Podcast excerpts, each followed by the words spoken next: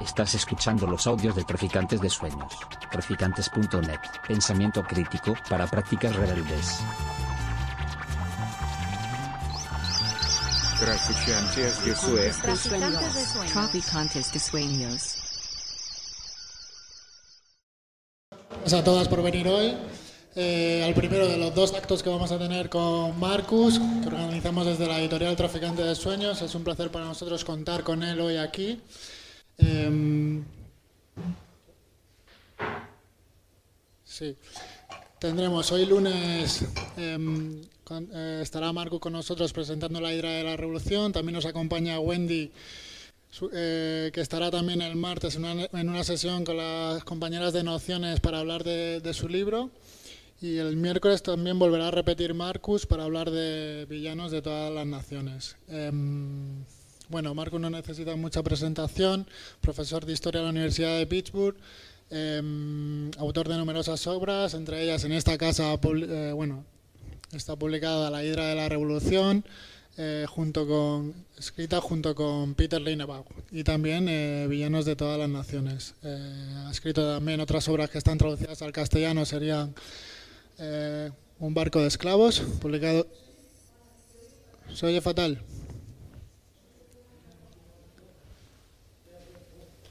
Sí, va, va va a probar la compañera del fondo a ver si se escucha un poco mejor. ¿Así? Igual soy yo que no hablo muy bien, ¿eh? No, a veces no es cuestión del sonido.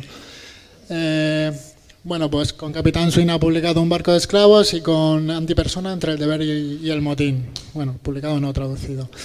Eh, sin más, vamos a aprovechar que las compas de nociones han hecho un curso, un grupo de lectura este verano sobre las dos obras, tanto sobre la, hidra de la revolución como sobre villanos de todas las naciones, y le hemos pedido a nuestro compañero Pablo que haga una breve introducción y después daremos la palabra a Marcus para, para que hable sobre, sobre el libro y luego poder tener un rato de, de charla y debate con él, ¿vale? Sin más, le doy la palabra a Pablo y que disfrutéis.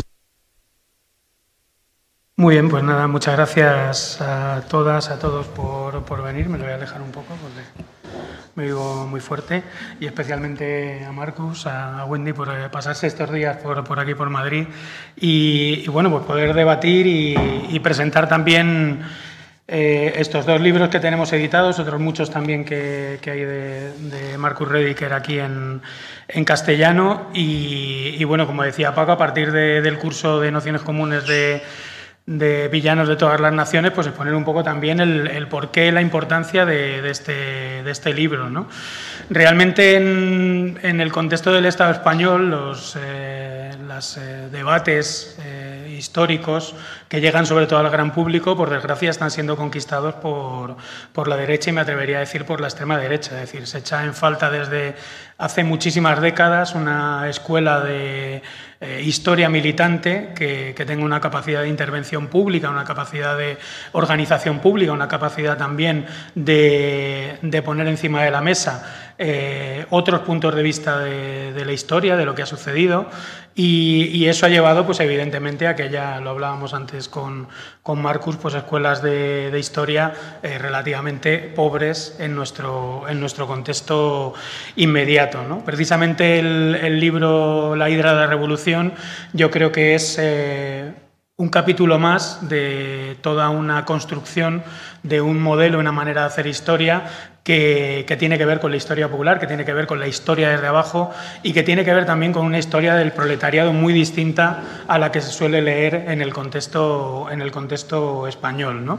Eh, viendo el año pasado algunas cosas para cursos, nos podemos remitir, por ejemplo, a los eh, famosos debates que, que, se dieron en la primera New Left en el año 64-65 entre, entre Thompson y, y, Perry Anderson. Esos, esos debates tienen eh, como origen un texto de Perry Anderson que está intentando eh, hacer un balance de cuál es la forma del Estado inglés y cuál es la forma también de, de la, una posible revolución eh, inglesa y para, para, hacer eso se remontan eh, durante varios siglos a hacer una interpretación eh, bastante profunda de lo que son las estructuras de industriales, las estructuras económicas y las estructuras sociales de Inglaterra. Eso en el caso español sería eh, absolutamente impensable. Es decir, la, historia en nuestro contexto y la vinculación de la historia con la política en demasiadas ocasiones eh, está muy atravesada por el marco cultural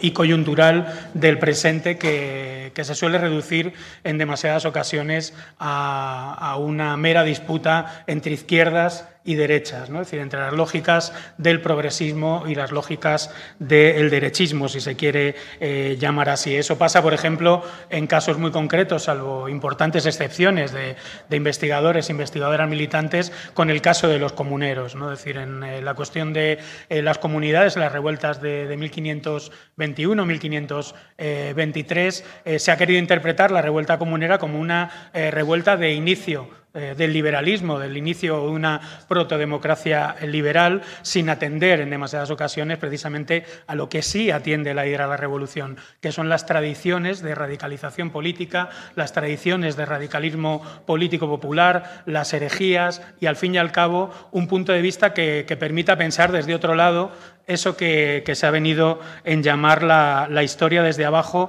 desde el punto de vista de eh, los movimientos populares. ¿no? En el caso de la escuela de Annals en Francia, o en el caso sobre todo de los marxistas británicos, hay todo un rico abanico de conceptos que van a investigar sobre, sobre, ese elemento. Es el concepto de experiencia en Epe Thompson, que mil veces se, ha tratado, es el concepto de percepción que tiene Georges Lefebvre, sobre todo en la Revolución Francesa y sobre todo con ese libro eh, pionero en este ámbito de la historia desde abajo, que es eh, El Gran Pánico, y en lo que tiene que ver también con el concepto de eh, las estructuras de sentimiento de Raymond Williams. ¿no? Decir, al fin y al cabo, estos conceptos que pueden ser conceptos académicos o pueden parecer a día de hoy conceptos académicos, eh, realmente tienen que ver con empezar a, pensar el cómo se construye una revolución no desde un sujeto definido, objeto definitivo, sino al contrario, como sucede y se explica muy bien en la, en la Hidra Revolución,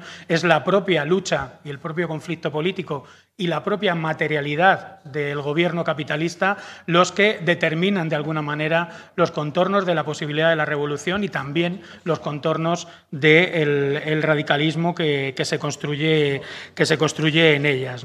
Eh, a día de hoy sabéis que el término proletario, proletariado, está encima de la mesa en, muchos debates políticos. Precisamente en la hidra de la revolución, y no hago mucho spoiler del libro, porque imagino que todo el mundo lo, comprará esta tarde o en los próximos, o en los próximos días, eh, se, fija el momento en el que el término proletario comienza a aparecer en la literatura eh, inglesa en el siglo XVII, ¿no? con dos acepciones fundamentales. ¿no? La primera es las personas más humildes, desfavorecidas, las personas más viles, es decir, las personas menos integrables en el, en el sistema, y por otro lado, el término proletario como aquellos, aquellas que están eh, obligados, forzados a la, reproducción y, por tanto, también a asumir eh, lo más duro de lo que tiene que ver con la, con la, reproducción social.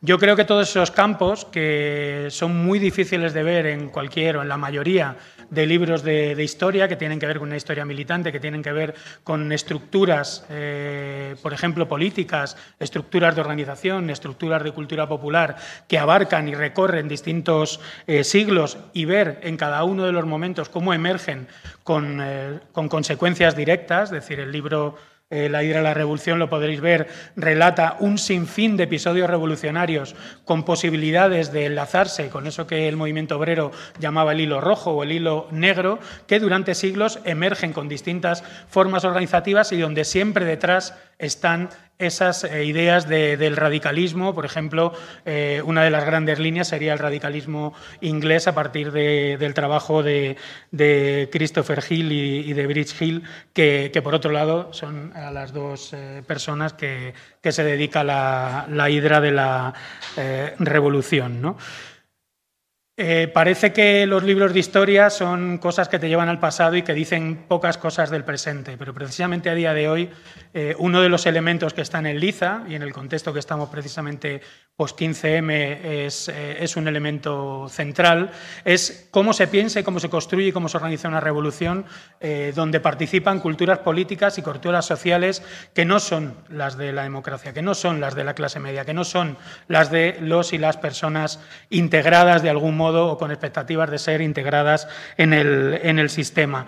Eh, proletario no es eh, un sujeto que, que preexiste a, las condiciones sociales y materiales en las que vivimos, proletario es, eh, de algún modo, el que se construye políticamente en las condiciones sociales y económicas en las que habitamos y tira, de alguna manera, como se ve permanentemente en el libro, de hilos de larguísimo recorrido que, que bueno, un poco, eh, primero permiten entender eh, procesos de, con mucha más trayectoria, con mucho más calado y permiten también a la esperanza tener un aliento mucho más largo, saber que existen eh, procesos, realidades culturales, realidades políticas que una vez construidas son muy difíciles de eliminar, ya sea en momentos en los que parecen que han dejado de existir, la contrarrevolución en la, en la Revolución eh, Inglesa, el 18 eh, Brumario, en la guerra civil, en todos los ejemplos que nos eh, queramos imaginar, pero que de algún modo, cuando ves el largo recorrido de lo que, de sucede, están ahí presentes. En la hidra de la, revolución, el eh, gran sujeto revolucionario es un sujeto que en cualquier cabeza científica sería imposible. Es un sujeto formado por piratas, por eh, revolucionarias herejes, milenaristas, por radicales ingleses que emigran, por irlandeses, por supuesto, por eh, todas eh, las personas esclavizadas. Eh, yo creo que ahí es donde está el proceso de investigación que, le da un enorme interés a este libro, que es un libro muy singular, que es un libro muy difícil de encontrar en el contexto en el contexto español y que además es un libro que también eh, puede ayudar a mirar la, historia del Estado español desde, desde otros puntos de vista, que es el punto de vista del proletariado entendido en, esos términos eh, tan anchos y que no se deje eh, llevar por los dos ejes que realmente construyen la historia y la historia de las revoluciones a nuestro alrededor hay un tercero que entiendo que es el de la autonomía, pero los dos más mainstream, que serían el eje izquierda-derecha y el eje de lucha entre eh, naciones históricas, por decirlo así. Existe un tercer actor, este libro habla de ese tercer actor, nosotros y nosotras yo creo que queremos ser o queremos formar parte o ayudar a que exista ese, ese tercer actor, que es un actor autónomo, radical y, creemos de largo recorrido. No sé si esto es muy demasiado optimista, pero bueno, eh, tal y como solemos empezar los septiembre, yo creo que, no nos va mal ponerle un poco de, optimismo. Así que nada más, le dejo la palabra a Marcus. Muchísimas gracias por estar aquí y nos vemos hoy y el miércoles también. Bueno, y mañana también.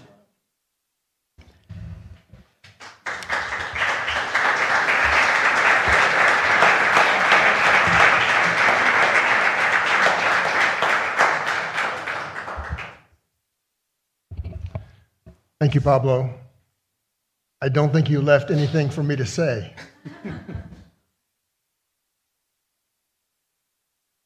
Uh, let me say, first of all, that it is a joy to be with you, that I find this place to be inspiring. I find the work that uh, Traficantes de Sueños is doing to be extraordinarily important, and I am honored that the many headed Hydra is one of your building blocks toward the future. It's an honor. I also want to say that on this date, September 11th, we are in the 50th anniversary of the United States backed overthrow of the democratically elected government of Chile. I dare say everyone in this room knows this very well. So, in solidarity with those people who suffered really unspeakable repression um, and who are still to this day trying to recover the remains of their loved ones, uh, I express my solidarity to them.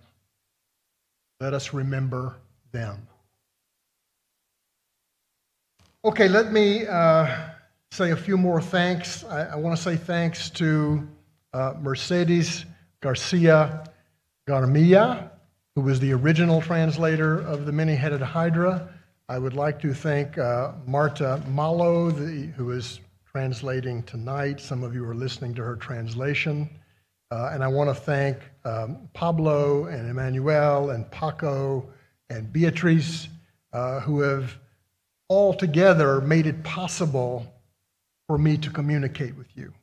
So I'm very grateful for that. Um, so, the many headed Hydra. I, I want to talk about this book in four parts. Uh, the first part will be the genesis of the book, how it is that Peter Linebaugh and I came to write this book. A second uh, theme will be the reception of the book, how the book has um, been uh, viewed and reviewed by scholars and activists uh, around the world. Uh, the third uh, part of my talk will be the themes of the book. And then finally, I want to talk a little about the theory and the method behind the book. In other words, what are the theoretical issues that the book engages with? So let me begin with uh, Okay, that's me and Peter Linebaugh. The, the two, we can see we're having a conspiracy, whispering to each other in conspiracy. I wanted to, to have you see Peter because uh, he can't be here, but he is very well known uh, to this publisher. Uh, he's been here before, he's spoken here before, and he sends to all of you uh, comradely greetings. So, Peter and I became friends many years ago, 1977, and almost immediately from our first meeting, we began to talk about the idea of writing a book together. It's kind of extraordinary when I look back on it. From the very beginning, we had the idea that we wanted to do this. But I was working on one book, he was working on another book. We didn't have time immediately, but then in 1981, we organized a conference in Philadelphia, in the United States, on the world turned upside down. Now, this is the, a reference to a famous book by Christopher Hill, whom Pablo mentioned, The World Turned Upside Down uh, radical ideas during the English Revolution. So, our starting point was Christopher Hill and E.P. Thompson, another famous historian from below, uh, British. Christopher Hill talked about popular radicalism in the 1640s and the 1650s. Edward Thompson picks up the story of popular radicalism in the 1790s. So Peter and I wanted to pose the question what happened in between? What happened in between those two dates? How can we connect them? So we organized this conference in, in 1981. Uh, Christopher Hill was able to attend. He was in the United States at that time.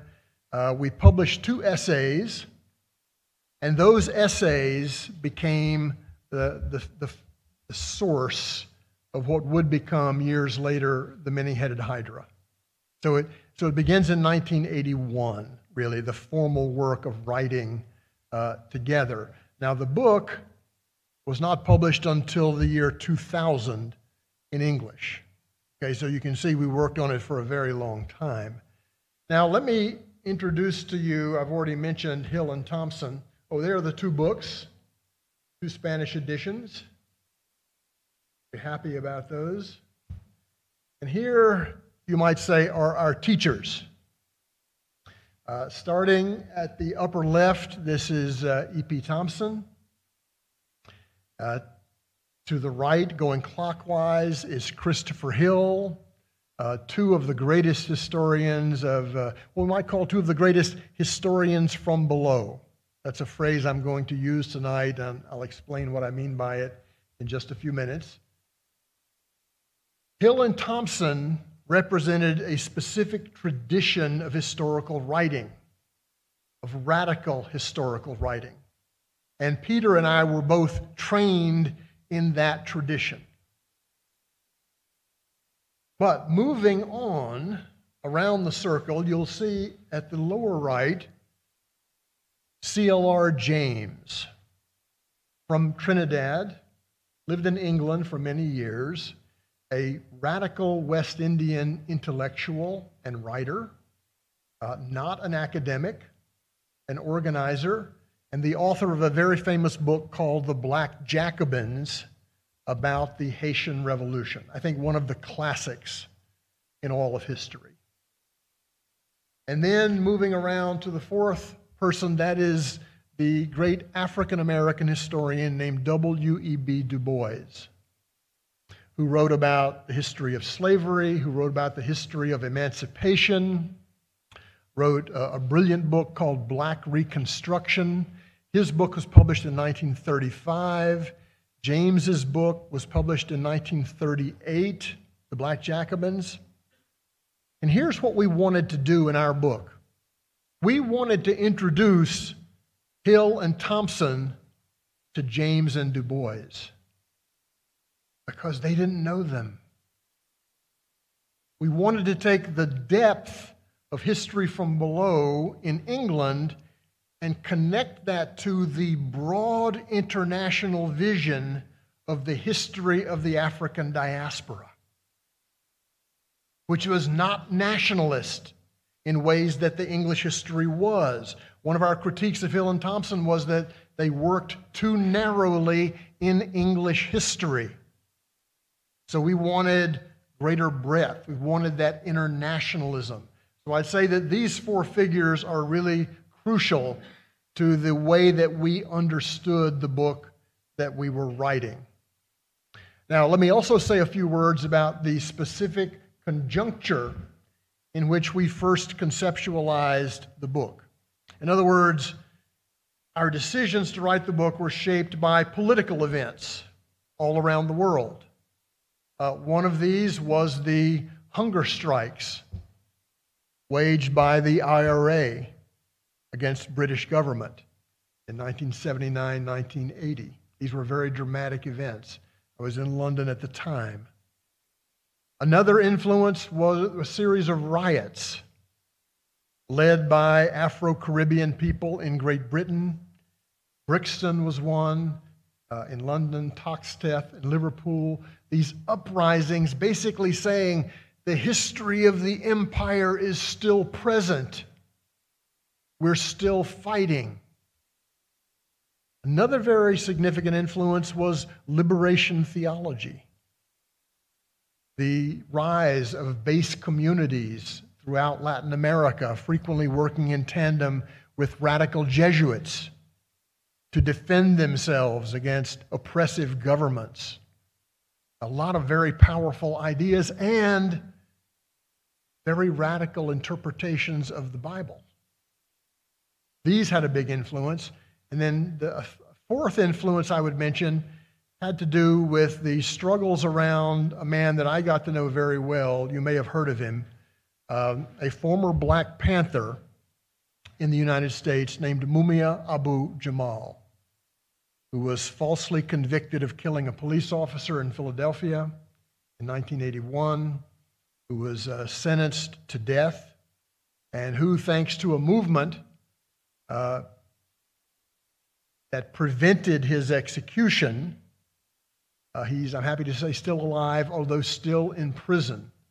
Uh, so this event was also very important to us because it was about the, the, the power of the black radical tradition in the present, in 1981.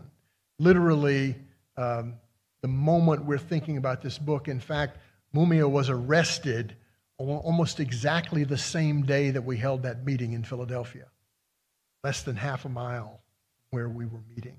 So he was much on our minds. So, so this is to say the book has a genesis that is, that is intellectual, but also political. And it was always the case, especially with James and Du Bois, that history was primarily a political undertaking. It had a more academic cast in England, but these four thinkers together really helped us uh, to conceptualize what we were doing. Okay, so let me turn to the book itself. And there it is. And here's the first thing I want to say about the, the actual book. Uh, it is a wild and crazy book. There's a lot of craziness in that book. What I mean by that is that our choice of subjects was insane. Millions of workers, enslaved people, indentured servants, sailors, dock workers, market women, prostitutes, millions of workers all around the Atlantic. This is an Atlantic history over a period of two and a half centuries, from roughly 1600 to 16 to around 1835. 18. Okay, it's crazy to do a history of that scale, especially if you want to do history from below. That group of people, that multiracial group of people, we called the Motley Crew. And I've been trying to figure out the Spanish equivalent. Tripulación heterogenea?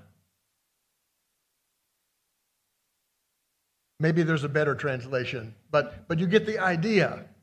It's a mass of multi ethnic people thrown together, and they literally build capitalism. They build the global economic system. Okay?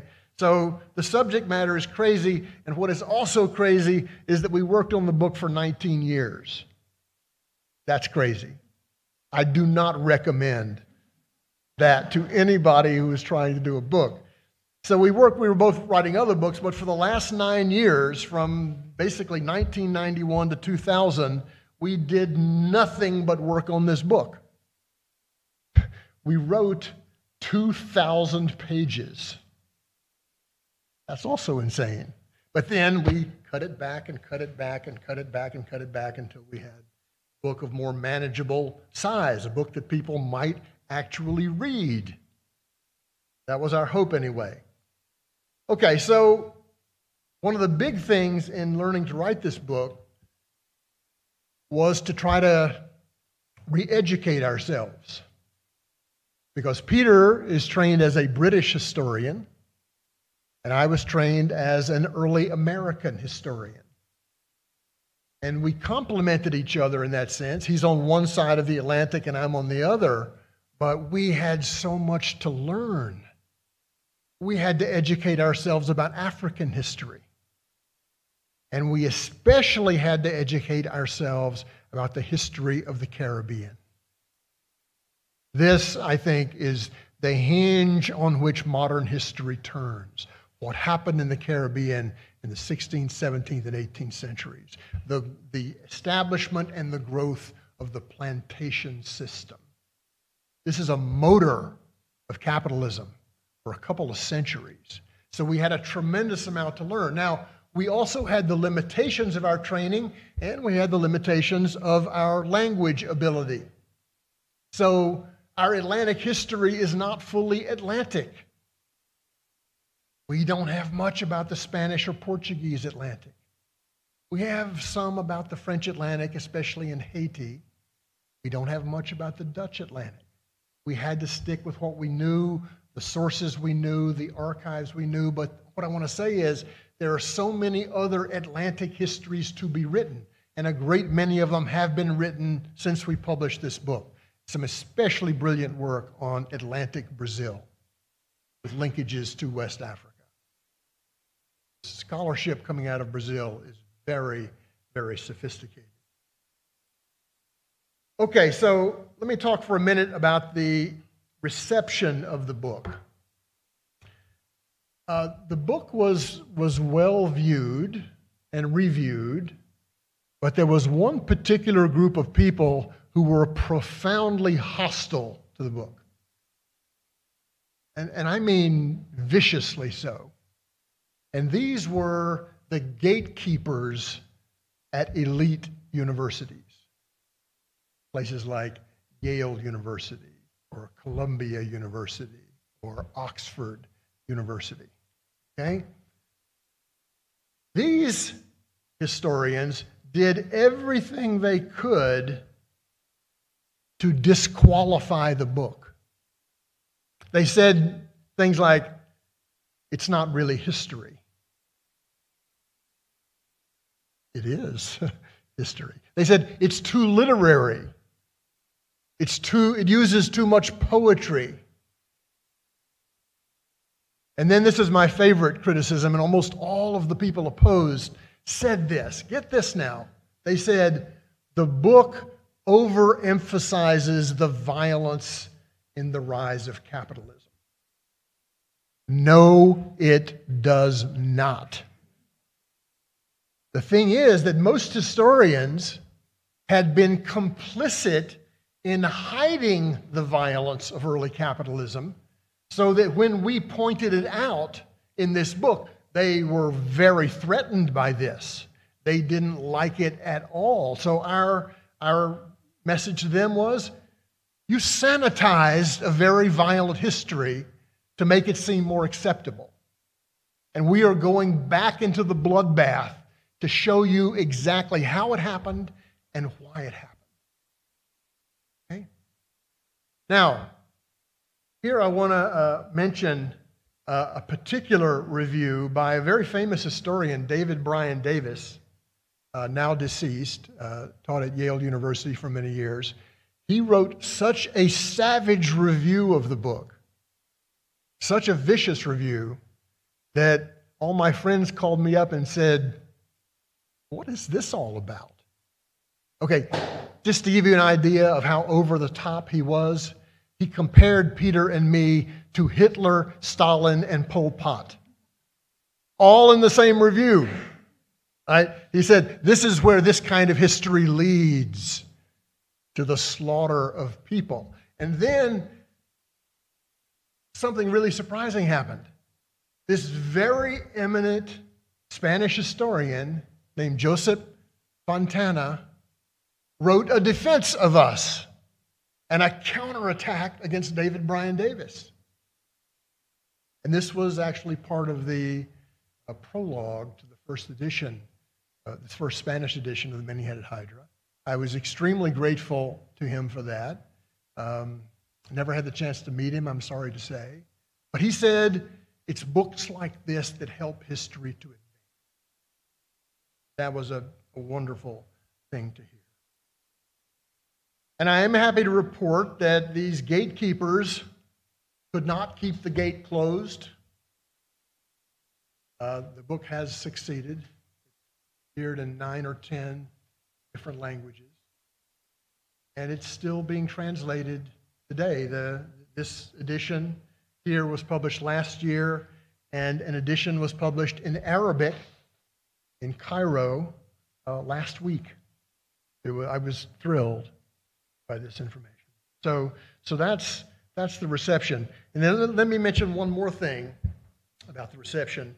Uh, the book was in the People's Library in Zuccotti Park during the Occupy movement in 2011, until the mayor of New York, Michael Bloomberg, brought a bunch of uh, uh, garbage trucks in, threw all the books into the garbage trucks, and went and dumped them in the Hudson River. So, this is the kind of repression that the book has met with. The book is also banned in all prisons in the state of Texas. And this is a badge of honor. But going back to Bloomberg, I took great satisfaction in knowing that the many headed hydra was a sea creature who would rise up out of the Hudson River to be heard from once again. Okay, so let me talk a little bit about what kind of history this is. What kind of history it is. The many headed Hydra, as I'm sure most of you know, is an ancient myth. Okay, I'm going to explain it in just a few minutes. But the first challenge posed by the many headed Hydra is a challenge to the nationalist writing of history. The nation state has been the so called natural way, the natural framework for writing history for the last 250 years in practically every nation uh, around the world. nationalist history, full of all the biases of nationalist history. So our challenge was to say the nationalist histories don't make sense without their international context. Right? So that's really the first thing. It was a, it was a challenge to the way most people wrote history. So it was self consciously transnational history, history beyond the borders of the nation state. This is what we wanted to do. Specifically, class struggle beyond the boundaries of the nation state. So, anti nationalism is a methodological principle. That's, that's a very important one. So, it's, it's not national history, and we chose Atlantic history as the framework because there's no nation in that. We didn't even like international or transnational because national is still the root word. We wanted something different. So, Atlantic history, we use the name of the ocean the great connector of all of these regions. And what we sought to do then was to link the histories of Western Europe to the histories of West Africa, to the histories of the Caribbean, to the histories of North America, and to create this sort of circle of circulation of ideas, political ideas, ideas of struggle, and to watch these things circulate beyond the nation state. So, this is Atlantic history, but it's a particular kind of Atlantic history. It's Atlantic history from below. And uh, Pablo has already said a lot about this, but this kind of history makes ordinary working people the central subjects of study, not the great men, not the philosophers and kings and queens and statesmen and the like. They dominated history for a very long time. But this makes ordinary people, just working people, makes them the centerpiece of the history. It's their history that we want to tell. Now, we can go into this more in the discussion if you like, but I think there are six basic elements to writing history from below. Okay? First, it centers working people. It centers working people. Two, it is also fundamentally about the kinds of oppression that those people suffer. What kinds of oppression do they suffer? What are the power relationships that these working people are involved in? That's the second point. A third thing about history from below, you try to recapture the experience of these working people. What did they go through? What kinds of things did they live through? What kinds of resistance did they know? And then, relatedly, fourth point, you want to try to understand the consciousness of these working people. In other words, they have the experience. What sense did they make of the experience? How did they understand their own experience? How did they interpret it? What concepts did they use? And so you'll notice right here, we are treating working people as thinkers. As thinkers, not just people who build things, although they did, but as people who think about the world and the way that it ought to be. Okay, so that's four. The fifth thing History from, from Below tries to do is to recover the voices of these working people to the extent that you can. It's hard. And the big challenge to history from below is sources, because most working people did not create very many sources of their own. This is a big challenge. And then finally, sixth and final, and this in some ways is the most important thing of all history from below treats, as Pablo said, treats ordinary working people as makers of history. That they didn't just experience history, they made history. And in some cases, they changed the entire course of history. So, those six elements working people, power, experience, consciousness, voice, and agency those are the elements of history from below, and those are the elements that we try to emphasize in this book. Okay, so we had some other goals in writing this book. One of the goals was to extend, to lengthen labor history. Take labor history much further back in time. Most labor history is written about the period from industrialization forward. In other words, the, the unstated assumption was that history begins with the factory, the factory system. And a lot of people think that begins in the early 19th century. 1820s, 1830s, factory system is growing in Europe and in the United States and in the more developed parts of the world. And that is seen as the origin of labor history. Now, that privileges white male industrial workers.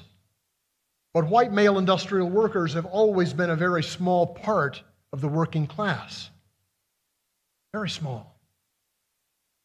And by the time we were writing this book, with deindustrialization, they were getting smaller and smaller and smaller because of the flight of capital out of Europe and the United States. When I started working on uh, sailors in the late 70s and early 80s, sailors were not even considered part of the working class because they didn't make anything. They didn't create commodities. This is a very narrow view of how wealth gets created. Without sailors, capital accumulation on a world scale can't happen. Their labor is absolutely critical. So, so we're fighting for a broader definition of what the working class actually is. We want enslaved people to be considered part of this Atlantic working class, or more specifically, actually, Atlantic proletariat. And I'll, I'll talk about that distinction in a minute. We want women, women workers, to be part of this. Neither the enslaved nor women workers are waged for the most part, but their labor is absolutely critical to capitalism. And yet, somehow, we had a vision of the past and of labor history that excluded the unwaged. And we thought this was a big mistake. So we wanted to write about this Atlantic proletariat. And we didn't use this in exactly the same way that Marx used the term because he used it more or less interchangeably with industrial workers, at least some of the time in his writings. We went back to the original Roman meaning of proletariat. And you know what it meant in ancient Rome? It meant the lowest social class, including and especially women who served the state through reproduction. In that definition, women were the original proletarians. So we wanted to make this part of our conception. Now, this term proletariat is, is unusual. It, it is, this book is kind of a study of class formation but of an unusual kind. An unusual kind. This Atlantic proletariat is much more diverse and multi ethnic.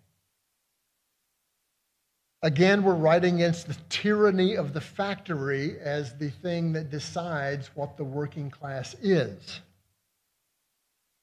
We're going back to that original meaning of proletarian in doing so. And I might mention that the, this Atlantic proletariat is in some ways unmade in the 1830s when national working classes start to arise, especially in Britain, France, and the United States. So there becomes a different relationship between the waged and the unwaged. Okay. Okay, let me talk now about uh, some concepts. And let me talk specifically about Hercules, and the Hydra.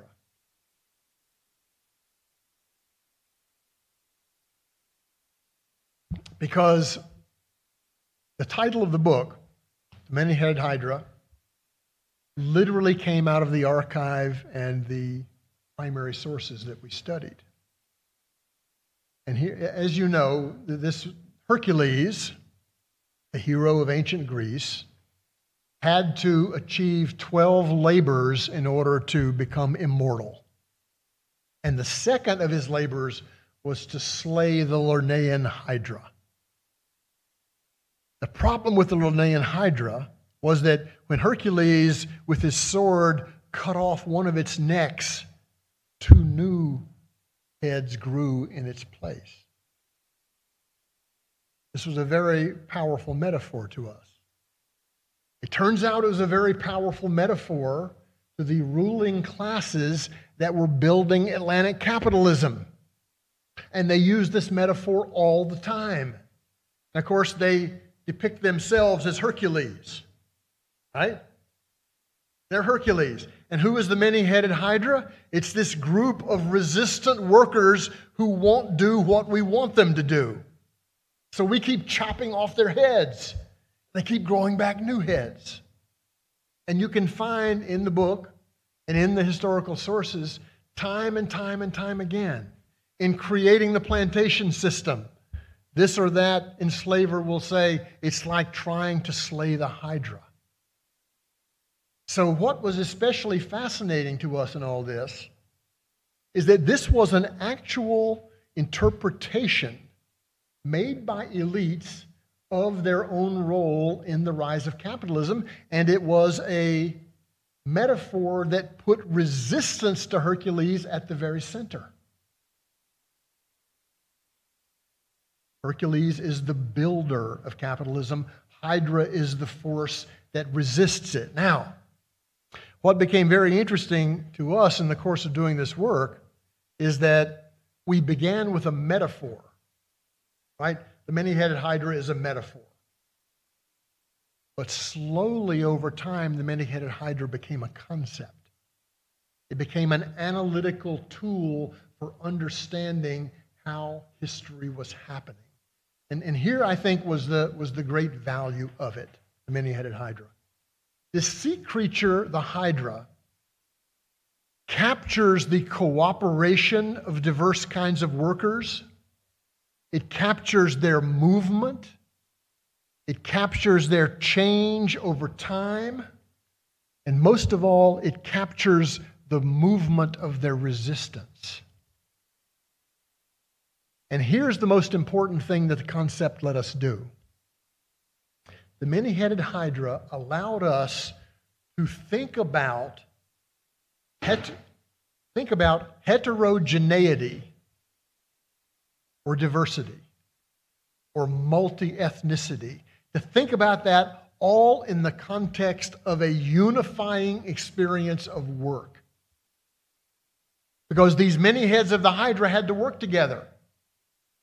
Doesn't mean they couldn't haul off and bite each other, and sometimes they did, but this showed us a way to think about the diversity of the human subjects within this revolutionary force.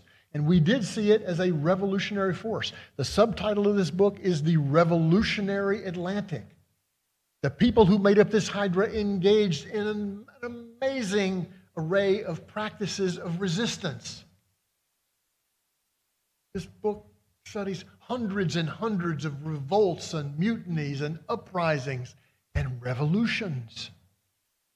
And you find the same historical subject at work. So thinking heterogeneity within unity is a very big thing that the many headed Hydra allowed us to do. Now, one of the things we did in, in doing this work, we studied in the sources all of the different kinds of language of class description. Whenever we found elites reaching for new language to describe this motley crew, we made a note of it. And I'll just give you some examples. Well, the many headed Hydra is one example. Hewers of wood and drawers of water. That's a biblical phrase. That's basically people who have no property who have to work for others. The outcasts of the nations of the earth. That's another phrase they use. That we have a, a, a chapter with that title. Uh, villains of all nations, which we'll talk about on Wednesday. That's another such phrase. Uh, motley crew. Now, what, what's fascinating is that once we found these phrases being used again and again and again, we went then to investigate the social and economic processes that went on behind them. Like, how do people become hewers of wood and drawers of water? How do people become the outcasts of the nations of the earth? How does that actually work? Okay, so that's one method of work. A second method is that rather than trying to begin with the class itself, in the broadest sense, our approach was to study small, self organized groups of working people who were engaged in some kind of radical act of resistance. Radical workers. And then our method was to link those workers in that struggle to other struggles. Okay, let me give you an example. Uh, one of our chapters is about a, uh, an uprising in the city of New York in 1741, where a group of Irish and African and mulatto Cuban workers, many of them sailors and soldiers, of course, the enslaved, came together in a, in a poor waterfront tavern and hatched an enormous design to capture the city of New York. They were going to do it with the help of the Spanish government because there was going to be a flotilla of Spanish privateers. These are like pirates, but they're legal. Off the coast of New York in May 1741. So the idea was Spain will attack from without we will have an uprising from within and we will capture the city. And you need to know that in North America at this time, Spain was seen as a liberator of enslaved people. Because if you ran away to Spanish territories, you would be given your freedom in the 18th century. This happened in Florida quite a lot as people ran away from South Carolina. So this was going to be uh, a revolution by fire. It turns out that it failed because one of the revolutionaries made a terrible mistake and started the main fire too soon before everybody was ready. If it had gone as planned, they might have actually captured the city. And this would have changed the entire history of North America if it had happened. But again, let's look at who those people were involved in this. I'll give you the example of a man named Will. Will was an enslaved man, West African, who had been sold to New York from Antigua in the Caribbean. And before that, he had been sold to Antigua from a place in an island called Danish St. John's. Well, one of the things that came out in the trial is that Will had been involved in a major slave revolt on St. John's in which a group of slaves captured the main fort of the city and held it for seven months against the colonial army. In the aftermath of that, he was sold to Antigua, where he got involved in another rebellion in 1735 1736, after which he's sold to New York, unbeknownst to the person buying him. So imagine if you're attending a meeting where people are trying to plan an uprising, and here's this guy who's got all this experience. He's been involved in these kinds of uprisings uh, and, and, and has a lot of knowledge to impart. So, there is an example. You link the uprising of New York in 1741 to a slave revolt in Antigua in 1735, another in St. John's, and you can do the same thing with the Irish soldiers who were involved in resistance against enclosure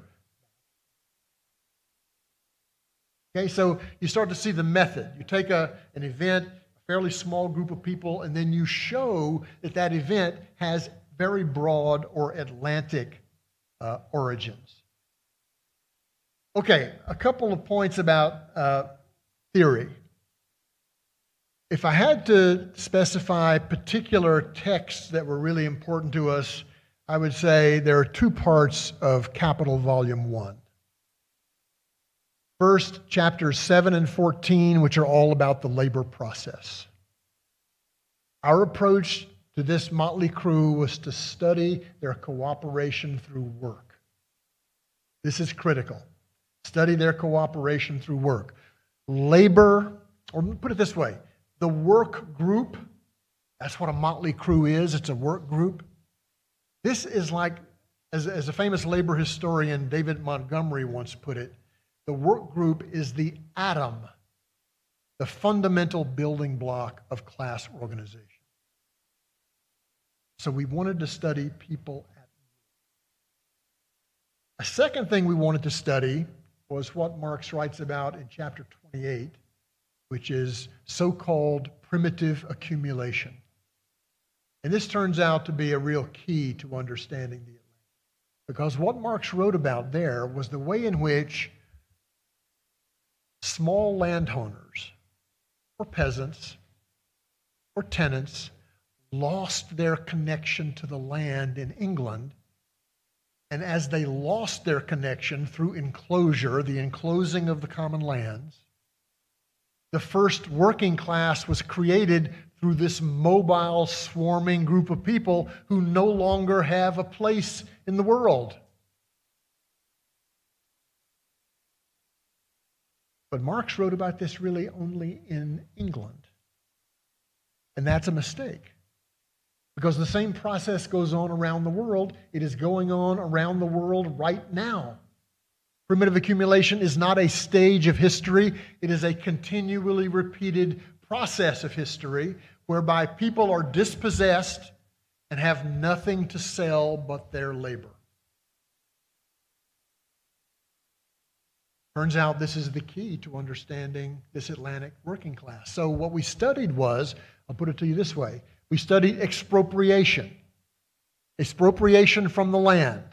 In Europe, in West Africa, in the Caribbean, in North America, the expropriation of indigenous peoples from their land,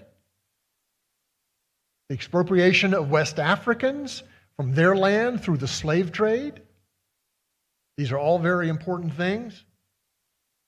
Expropriation, all of those people then go into a middle passage this is frequently used to describe the, the, the, slave trade, but everybody has a middle passage between expropriation in one place and exploitation in another. When people lose their land in the Spanish countryside and come to the city, expropriation, middle passage. The reorganization of people's labor globally is the central process of the many headed hydra. This is what we had to try to understand. So those were two very important uh, methods. In terms of the concepts that come out of the many-headed hydra, I think that probably the, the concept that has the most traction is motley crew. More and more people are using this phrase motley crew to try to understand uh, the diversity within the historical subject. Uh, it, I have some colleagues who've done some very interesting work comparing motley crew to another concept that came out at almost exactly the same time, trying to wrestle with some of the same issues, and that was multitude. Multitude by Hardt and Negri. Multitude or motley crew. We're going to have an interesting discussion about that. A second concept that came out of the book is what we call hydrarchy. There's a chapter by this title. Hydrarchy is basically from above and from below. From above, hydrarchy is the creation of blue water empires by the imperial states of Western Europe. They all create these blue water empires and they create navies in order to manage them. That's a kind of hydrarchy from above. Hydrarchy from below is the self organization of maritime workers, how they organize themselves. Of course, we talk at some length about pirates in this regard. Now, third concept, which is not actually named in the many headed Hydra, but in many ways comes out of it. Um, I, I actually, some years ago, in trying to figure out why people thought that history happens only on land and in nation states, I've always been trying to figure this out. I, I came up with a, a new word which I called terracentrism. land centered history. This is, a, this is a bias in our modern thought, but the corollary idea is that the maritime spaces of the world are not real. They're not actually historical spaces.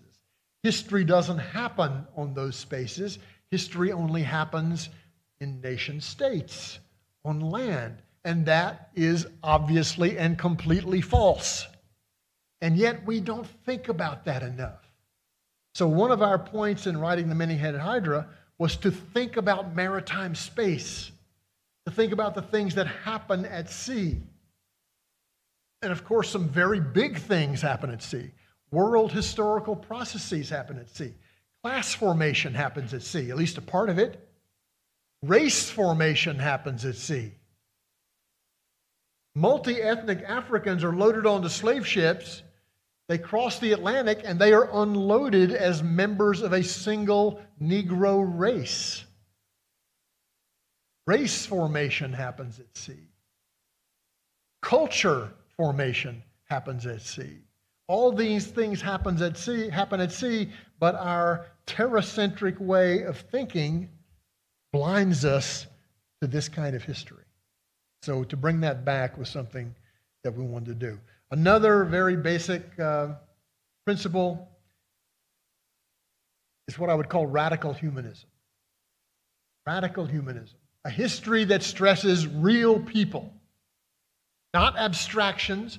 We've got abstractions in this book, but the abstractions, like the rise of capitalism, work through real people making real decisions at real moments in time.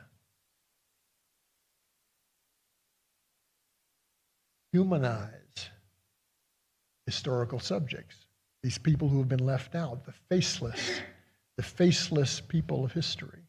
They need to be made real. And part of making them real, as I suggested earlier, is showing that they are thinkers. I want to just briefly mention here a man who's a chapter in one of the books, a, a former enslaved man and sailor named Robert Wedderburn, who was an organic intellectual of the Atlantic proletariat. He had served in the Navy. He was involved in a great many different kinds of resistance. He was a thinker. He wrote a very famous book called The Horrors of Slavery, which most people paid no attention to because the author was black. Here uh, you see his portrait the left. Right, you can see him lecturing to a mixed race audience in what is clearly a parody uh, of some of the mixed race political meetings of that era. But Robert Wedderburn was a thinker. So, history from below includes intellectual history from below. And as one more example of this genre, I would mention to you Carlo Ginzburg's great book, Cheese and the Worms, in which a, a poor man, a miller, is treated as an intellectual equal to the inquisitors who took down his heresies. Okay, and then let me just conclude this part of the talk by mentioning one thing that I don't think any reviewer has commented on about this book. The conclusion to the book sounds like an elegy, like a mournful, sad kind of summary of what's happened in the book. And Peter and I were not conscious at all that during the writing of this book, in which we saw one movement after another rise and then get defeated, and people would be hanged, and people would be burned at the stake, and people would be slaughtered. This had a very powerful impact on us. It's like mass death. This is a book about mass death, and yet there is hope because people kept fighting. No matter how much you slaughter us, we keep fighting. Okay, so let me conclude with just a few achievements of the Atlantic proletariat. As I've said, hundreds, thousands of revolts, rebellions, advancing the ideas of democracy and equality, Democracy and equality do not come from above. They do not. They are forced into the public arena, the political arena, by struggles from below. And especially important in this regard are the English, the American, the French, and the Haitian Revolution. Some examples of proletarian self organization. Uh, the pirate ship, which we will talk about on Wednesday. Pirates were just common sailors, right? You know what they did? They seized their workplace the same way that industrial workers have done that at various times throughout history. They seized the workplace and they completely reorganized it in a much more democratic and egalitarian and less violent way. That's one instance. The first abolitionist movement is formed by the Motley Crew in the English Revolution, the 1640s and 1650s. This is going to go on to become the greatest social movement of the 19th century. A third thing, I bet you don't know that the Motley Crew also invented the strike. 1768, sailors in London, multi ethnic sailors in London, are on strike against a wage cut, and they go around to each ship and take down the sails so that they can't leave the harbor. The technical maritime term when you take down a sail, it's called striking the sail. Strike the sail, take down the sail, ship doesn't move, capital doesn't accumulate, and the working class has a new kind of power. This was invented by sailors, basically in 1768. And then there's the red flag. Most of you probably don't know that the red flag, which has been the, one of the great symbols of socialism and communism since the 19th century, is originally a maritime flag. And it had a very specific maritime meaning. If a ship was in battle in the 18th century and the, the red flag was raised, what that meant was we will not accept quarter, we will not surrender, and we will not allow you to surrender. We will fight to the death. Now, pirates use the red flag, and you can actually see here a red flag with a skull and crossbones. But this very uh, powerful symbol, the red flag, symbol of resistance, is incorporated into the labor movement in the 19th century, but its origins are Atlantic and maritime. Okay, so that's basically my talk. One more thing I'll mention, one more achievement of the Motley Crew.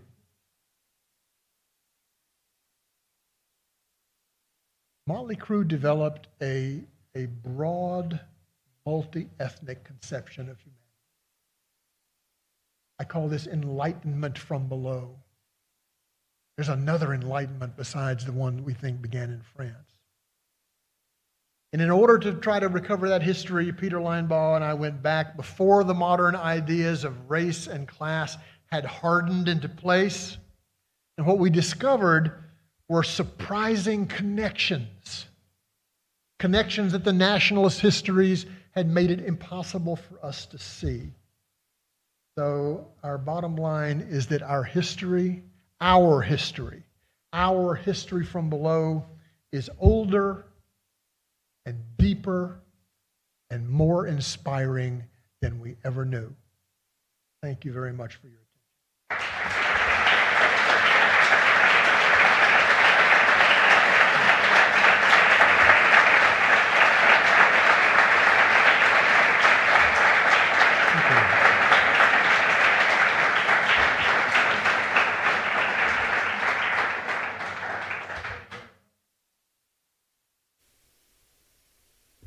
Hay tiempo, hay tiempo para hacer un par de rondas. Vamos a intentar coger tres o cuatro palabras ahora y devolvemos la palabra a la mesa y luego si queda tiempo pues seguimos así y aprovechamos un poco.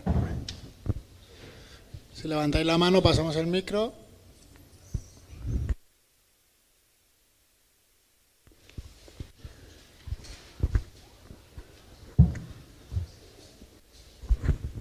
Buenas tardes. Le quería hacer una pregunta a Marcus sobre el tema. Si él, yo veo más que Hidra de la Revolución más rebelde primitivo, en el, el término de Hosbaum, que revolucionarios en el, en el término que se entiende una revolución, que es la toma del poder y el monopolio y controlar el monopolio de la violencia. Y también, ¿cuál era el eh, otra pregunta es, ¿cuál sería el proyecto social de esta hidra?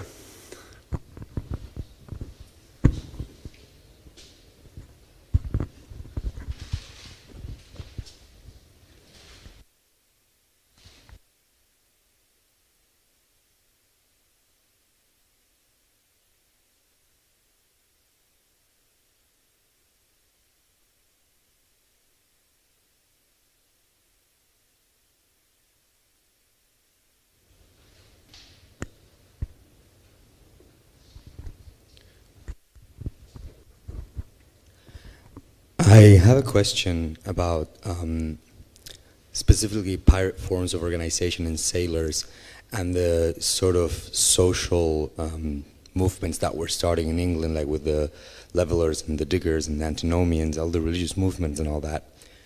Is there a direct link between new forms of organization and members of these social movements having been kicked out of, like expropriated, like you say, and ending ending up in ships, eventually pirate ships, or striking, like you just showed.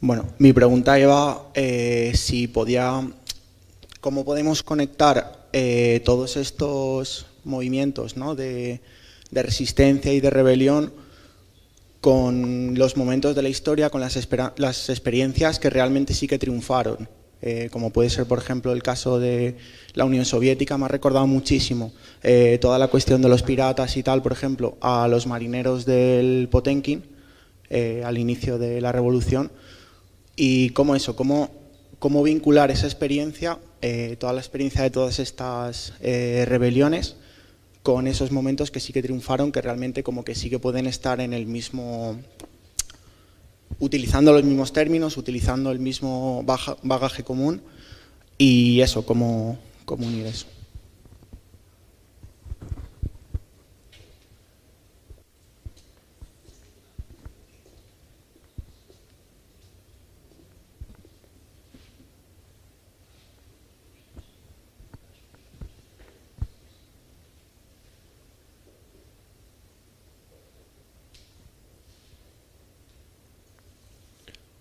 Está la gente tímida.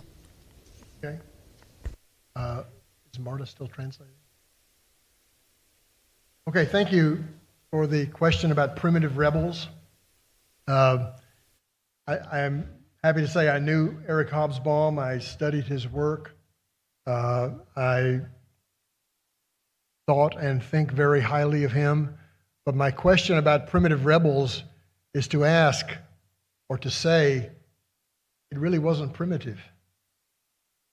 It was only primitive by comparison to some ideal way of waging politics, which you're using retrospectively to judge whether people were primitive or modern.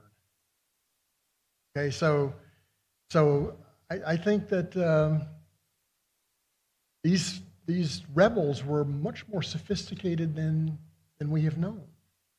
And one of the reasons why is that we haven't done enough history from below yet. We haven't studied all of their thoughts. Uh, I'll just mention um, another book that I wrote was about a, a working class man named Benjamin Lay, who was a Quaker, who became one of the first people to demand the worldwide abolition of slavery. How did he make this breakthrough when throughout Europe, everybody, almost everybody, considered slavery to be a perfectly natural institution. So again, we need to think about these people as thinkers, and we'll find that there are a lot of very important things uh, that we can learn from them. Uh, with regard to your second question about the means of violence, not sure I understood that completely. There was a question about the monopoly of state violence.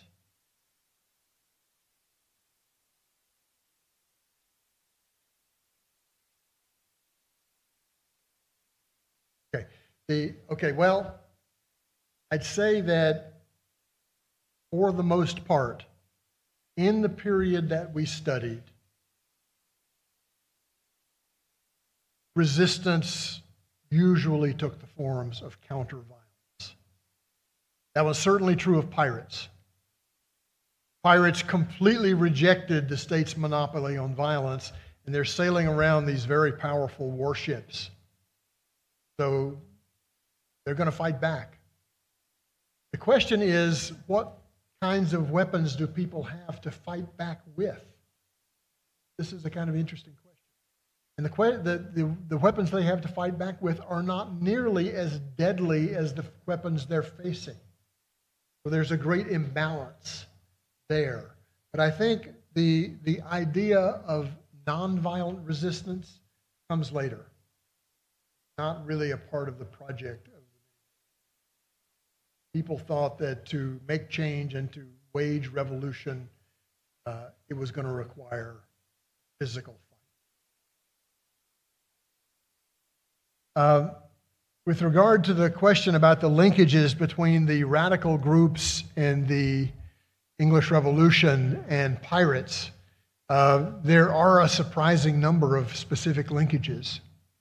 Uh, Christopher Hill wrote a short essay about this called Radical Pirates. And uh, there's a new book by David Graeber, whom I know you publish. Uh, do you plan to bring out uh, Libertalia? The,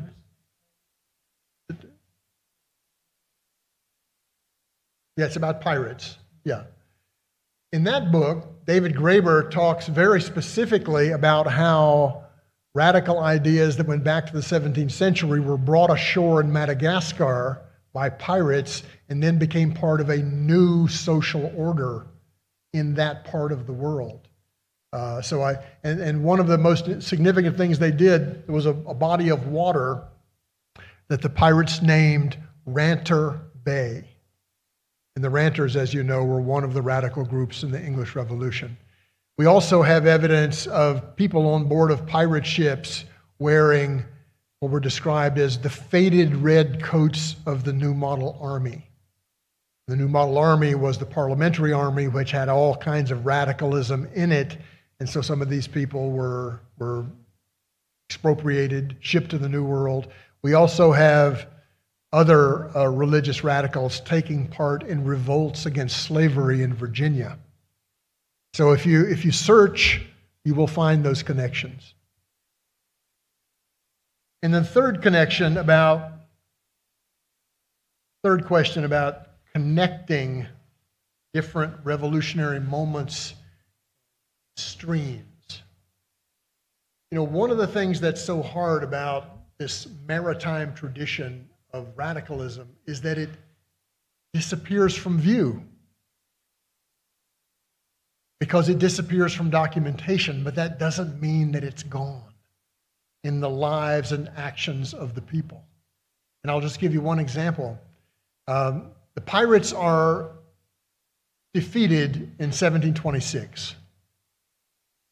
Their ideas are driven, I was going to say underground, but maybe below deck is better. The same ideas emerge in the American Revolution in the 1760s, and the same ideas emerge again in the 1790s with this massive explosion of mutiny in the navies of the world. So, can you go year by year and see that maritime tradition of radicalism? No, you can't see it. But when it pops up again, you know that there's some continuity. So, by comparing things, and then you, you bring up the Russian Revolution. Uh, I, I'm not aware of a study that actually goes into this question, but uh, I think a lot of the uh, sailors who were staunch revolutionaries had international experience and connections to other revolutionary movements. So, again, we need more history from below. There's a lot to be learned still to be learned on these subjects. And then let me just mention one more thing. You know, there's defeat, and then there's defeat. And not all defeats are the same. And I would mention here a poem by the great radical American poet Thomas McGrath, in which he describes one defeat after another defeat after another defeat after another defeat, but each defeat is better than the one before, and finally the defeat leads to a breakthrough and revolution. So be careful when you describe a defeat. There may be things within it that can help you build for the next round.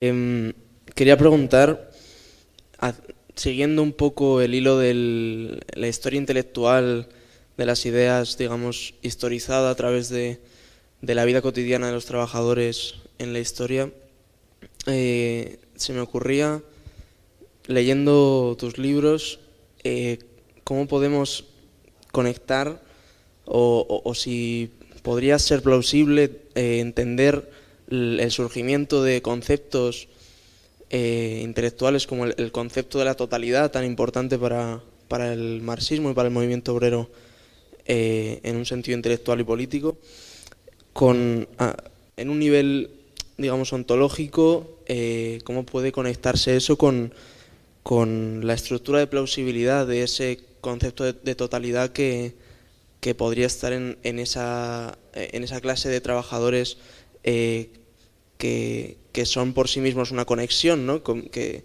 que están en, en el mar y, que tienen eh, ellos mismos ese papel de, de conexión internacional ¿no? y, que eh, en, el, en el mar eh, su, su labor cotidiana es precisamente esa construcción literal de la, de la totalidad que es el entramado social capitalista de la modernidad primera, ¿no? Y si hay alguna, bueno, si se puede trazar este camino intelectual eh, a través de la historia de las ideas por ese esa ontologización del, del trabajo que está en los propios trabajadores y en la formación de la clase de la primera modernidad que has estudiado.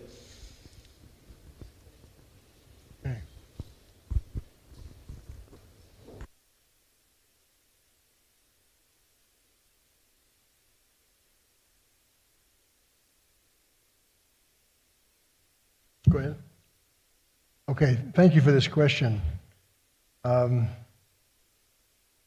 as I said, the biggest challenge for writing intellectual history from below is sources.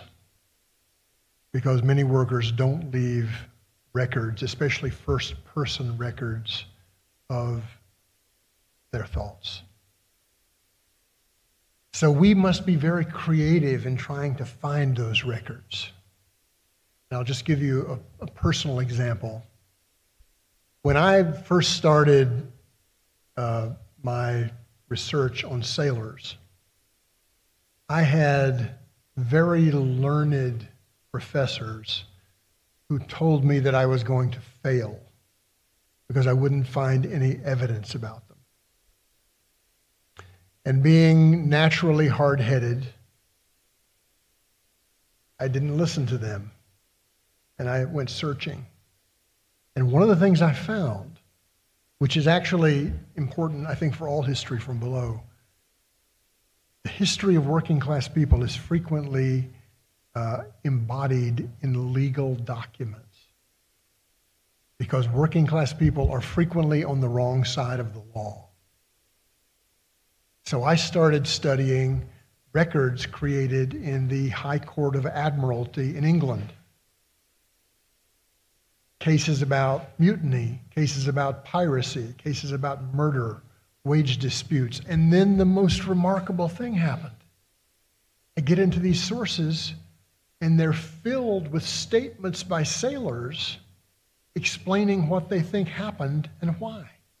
It's their own voice. A scribe in the courtroom is taking it down. So I could hear them speak in their own voice.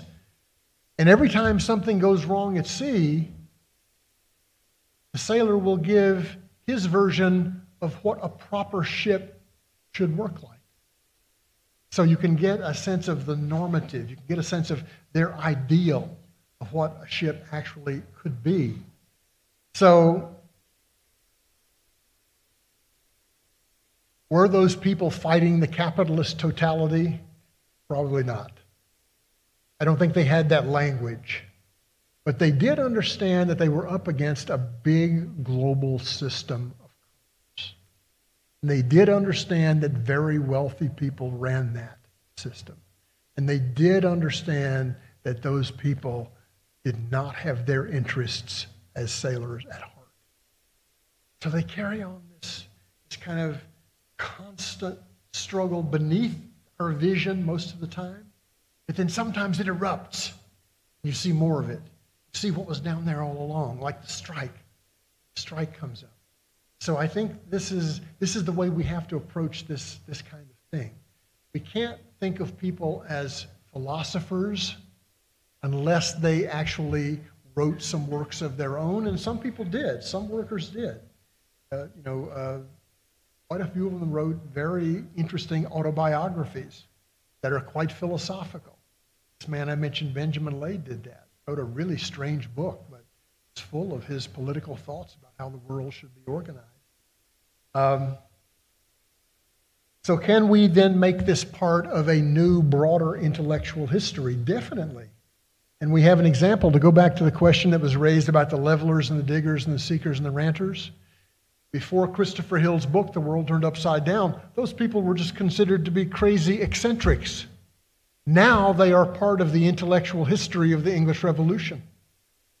All historians regard them as very important. So we have to wage a historiographical battle we have to demonstrate the importance of these, these thinkers from below in order to make the mainstream historians say, oh, well, that relates to the story that we're studying. That's how you make progress, by forcing people take account of these historical subjects they left out. And I think that has happened and is still happening.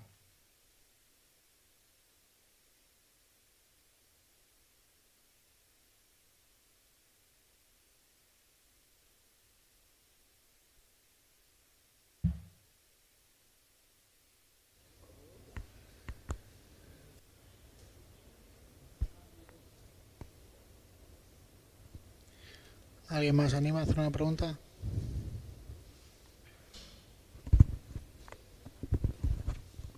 Well, uh, first, uh, I really liked your book. Thought it was very fresh and, and interesting. And but I was I was left thinking that at some point you said there was a draft that was about two thousand pages, and so I was a bit curious about whether what other realities or political actors you left out that you feel a bit like ah, I wish they were in there. yeah. Good question. Um, well, I'll just give you one example. Um, one of the, I mean, there were many kinds of research that got cut out.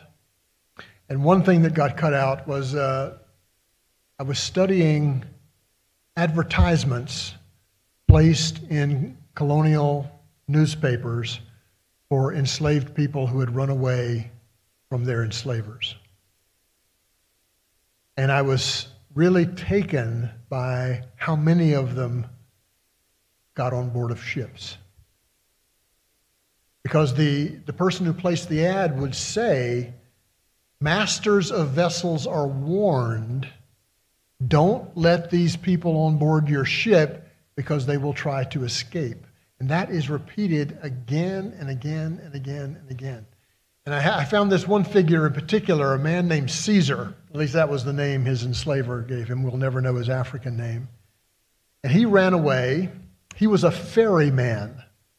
He worked on a ferry taking people back and forth across rivers. He apparently was recaptured because then he ran away again 10 years ago. And the most extraordinary thing about Caesar is that he didn't have any legs. A runaway with no legs. Now, how do you do that? I was fascinated. So, but it turns out we didn't put that body of research into the book. So that got cut out. So now I'm writing a book about those people. So it took me a lot of years from 2000 to come back around to the subject, but now I'm writing a book about escaping slavery by sea. So, so in some ways, uh, the many-headed hydra continues to determine my research agenda. And this is the way it is with History from Below. Everybody should have a file that says things I found while I was looking for something else. Because those are sometimes the most fascinating things, and they can lead you into new subjects and new insights.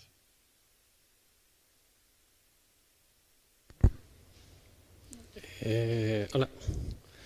Eh, solo una, si podrías comentar algo sobre la relación con las creencias religiosas y los movimientos de lucha, porque al leer a día de hoy el, libro, pues llama mucho la atención la, fuerte religiosidad de, los movimientos de, la época. Y actualmente, obviamente, pues tenemos en los movimientos de lucha en Europa, especialmente, pues un rechazo a las creencias religiosas, ¿no? Y tenemos una tradición más de unas creencias más científicas o discursos o retóricas más eh, científicas por el materialismo científico, etcétera. ¿Cómo, ¿Cómo, consideras a día de hoy esta, esta relación entre las luchas y las creencias religiosas en nuestros movimientos?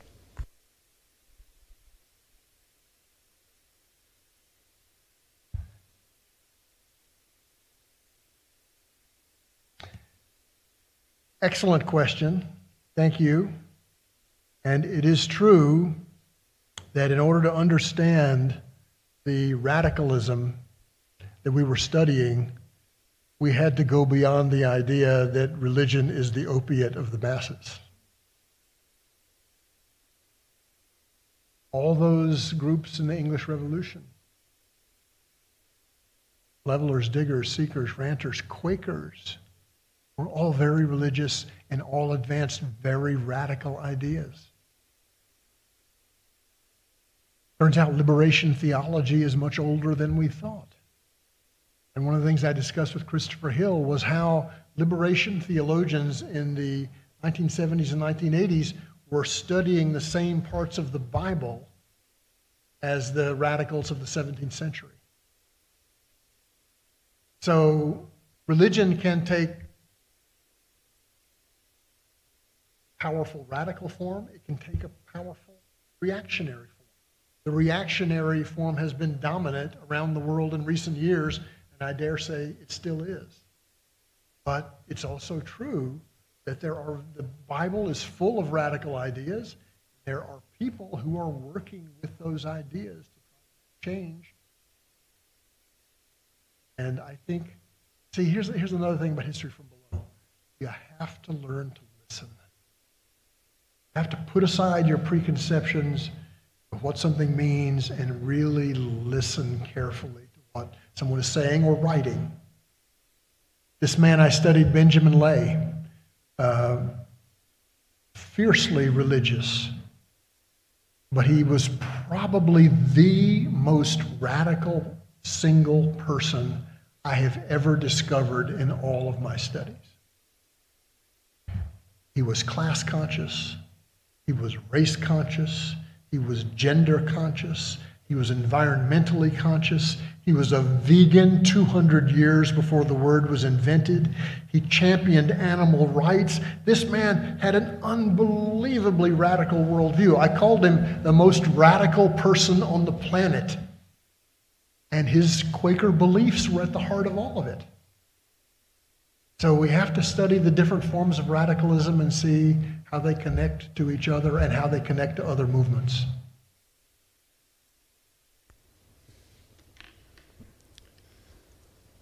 Bueno, ¿alguna pregunta más o si no lo vamos a dejar aquí? Recordar que mañana a las 7 estaremos con la historiadora Wendy Goldman que estará presentando su libro Estado, Revolución, eh, Mujer, Estado y Revolución que es un, un ensayo sobre historia durante los primeros 20 años de la Revolución Rusa. Eh, mañana a las 7 aquí. El miércoles tendremos una segunda sesión con Marcus eh, sobre villanos de todas las naciones. Y nada, agradecer también a Marta por el trabajo y el curro de traducción simultánea. Y, y nada, muchas gracias a Marcus, a Pablo y a todos.